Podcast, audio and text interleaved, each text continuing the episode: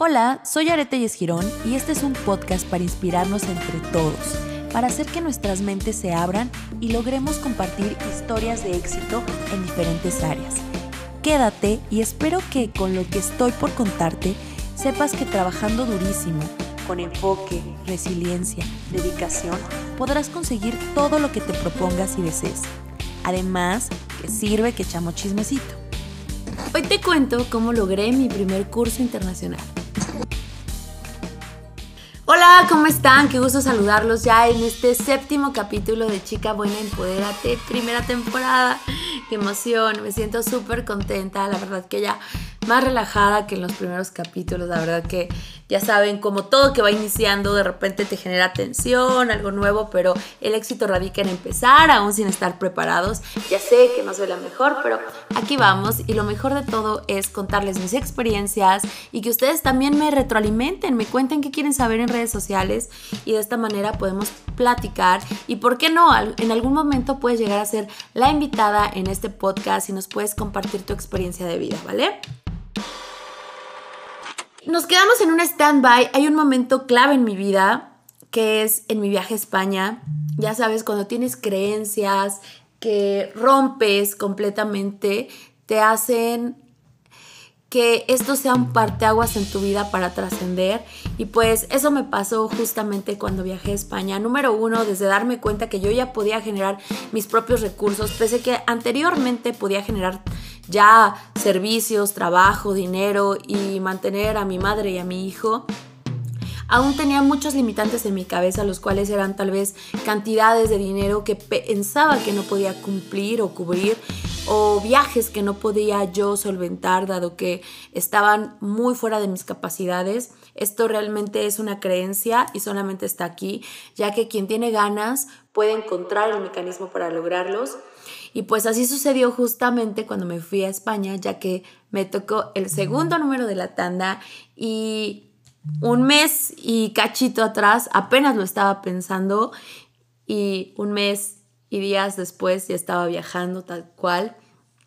Sin ni siquiera saber cómo iba a pagar esa tanda, solamente me había aventado y dicen que no hay mejor resultado que hacerlo y hoy soy consciente de ello.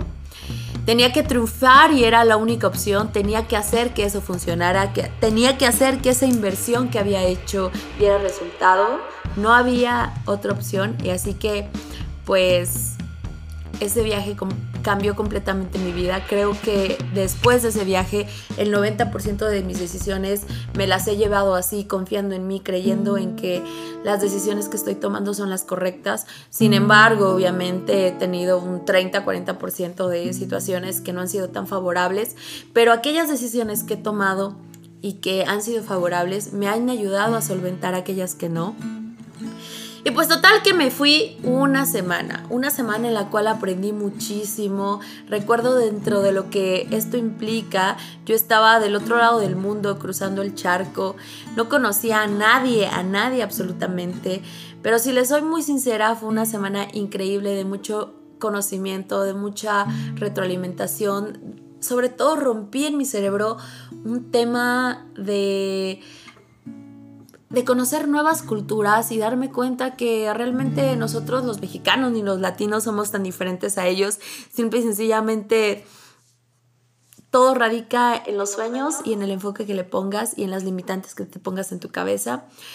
Así que me, me puse ese sueño y lo cumplí.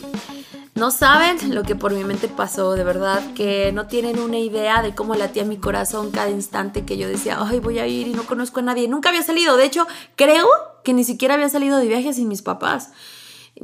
Pero en ese momento fue algo grandioso, algo que mi voluntad era más grande y mucho más absoluta que todas las dudas que tenía.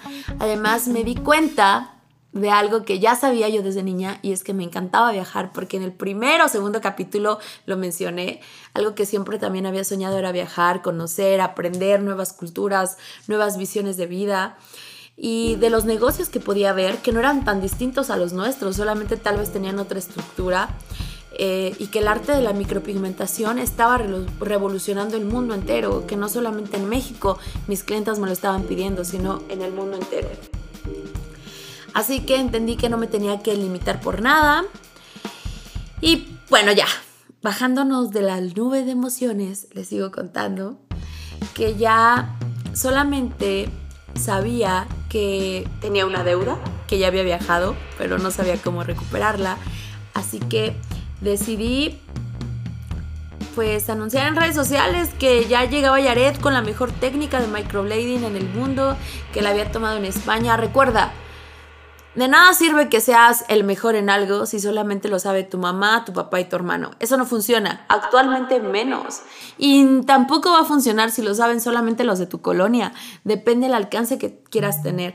Así que yo quería tener un gran impacto en la moda de las cejas y tuve que publicitarlo de esa manera como era posible y en ese momento era Facebook. ¿Y qué creen? Que fue un boom impresionante como les dije en el capítulo anterior, en menos de 15 días, 20 días, un mes, yo ya había recuperado inversión, ya había eh, metido inversión a mi negocio, comprado más pigmentos. Al cabo de mes y medio yo ya tenía un auto nuevo. Realmente fue algo que todo el mundo en Pachuca se dio cuenta. ¿Y qué creen? Pues sin lugar a dudas empezó la competencia. Empecé a escuchar muchas colegas que ofrecían servicios de muy bajo costo y presumían tener la calidad que yo tenía. Y me quedé con miedos, con mucha incertidumbre en el hecho de saber si tenía que yo bajar mis costos, si tenía que bajar tal vez la calidad de mis productos para ofrecer este costo. Y decidí no realizarlo, decidí hacer una competencia leal, la cual es lo mejor que les puede pasar y es hablar desde mi trabajo, desde mi prestigio, desde dónde había estudiado, los productos que estaba implementando. Y de esta manera, pues se siguió dando el boom y así lo mantuve durante un año, año y medio consecutivo. Y que creen que ahí les va lo mejor, seguir reinvirtiendo en mi educación, pero la competencia no paró, porque recuerda que tú puedes estar pensando alguien, algo, perdón, y alguien más ya lo está realizando. Así que en lo que yo pensaba en capacitarme en otra academia con certificación internacional, alguien más ya lo estaba tomando de manera privada, una colega que de hecho tiene un nexo familiar un poco conmigo y resulta que fue mi competencia directa en Pachuca. Nos dimos literalmente por año y medio una pelea tan leal pero tan rica que ambas personas, tanto a ella como a mí, actualmente nos tienen posicionadas a nivel mundial porque eso se volvió una competencia, jamás ella habló mal de mí, jamás yo hablé de mal de ella, todo el tiempo destacábamos por mejores trabajos, yo veía sus trabajos, ella veía mis trabajos, dónde se había capacitado, dónde me había capacitado yo. Y, y todo el tiempo seguimos así. Pero ¿qué creen? Esto no acaba aquí, apenas comienza y ya les estaré contando en el siguiente capítulo sobre la competencia leal y sobre la competencia desleal, que son dos mundos completamente diferentes y que obviamente a todas mis colegas y a todas mis alumnas les sugiero que siempre se rijan por la competencia leal, porque la desleal, sin lugar a dudas, en algún momento los va a llevar abajo. Así que nos vemos la próxima semana jueves 6 pm por podcast. También te recuerdo que puedes seguirme en mis redes sociales, en Instagram como Yared-Master, Facebook y YouTube como Yared Telles.